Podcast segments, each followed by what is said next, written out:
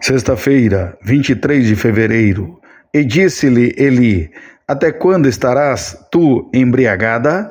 Aparta-te de ti o teu vinho. 1 Samuel 1,14. Ana. Sentado na estrada da casa de Deus em Siló, o sumo sacerdote Eli podia vigiar todos os visitantes, apesar de sua visão fraca. Uma mulher chamou sua atenção. Ela estava movendo os lábios, mas Eli não ouviu palavras. A história dessa mulher era notável. Seu nome era Ana. Ela tinha ido lá com seu marido. Para sua grande tristeza, ela não tinha filhos. Isso era uma vergonha para uma mulher israelita naquela época. O que incomodava ainda mais a Ana era o desprezo dos outros. Profundamente ofendida e extremamente triste, Ana foi à casa de Deus. Ela sabia muito bem que poderia levar sua situação a ele, uma vez que ele ouve a oração dos retos. Provérbios 15, 8. Ana estava orando em silêncio, seu problema era um assunto entre ela e seu Deus. Ele não sabia disso. Ele tinha apenas uma explicação para isso. A mulher devia estar bêbada.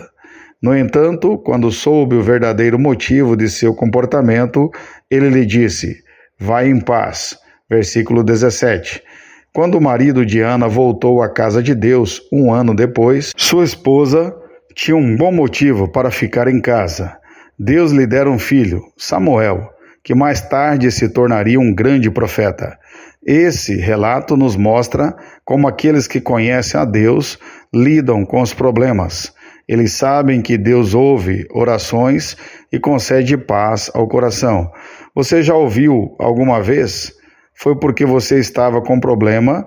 Eles sabem que Deus ouve orações e concede paz ao coração. Você já orou alguma vez? Foi porque você estava com problemas ou a sua carga de culpa pesou sobre sua consciência? Deus não retém sua resposta. Ele conhece você e sua necessidade e espera que você o invoque.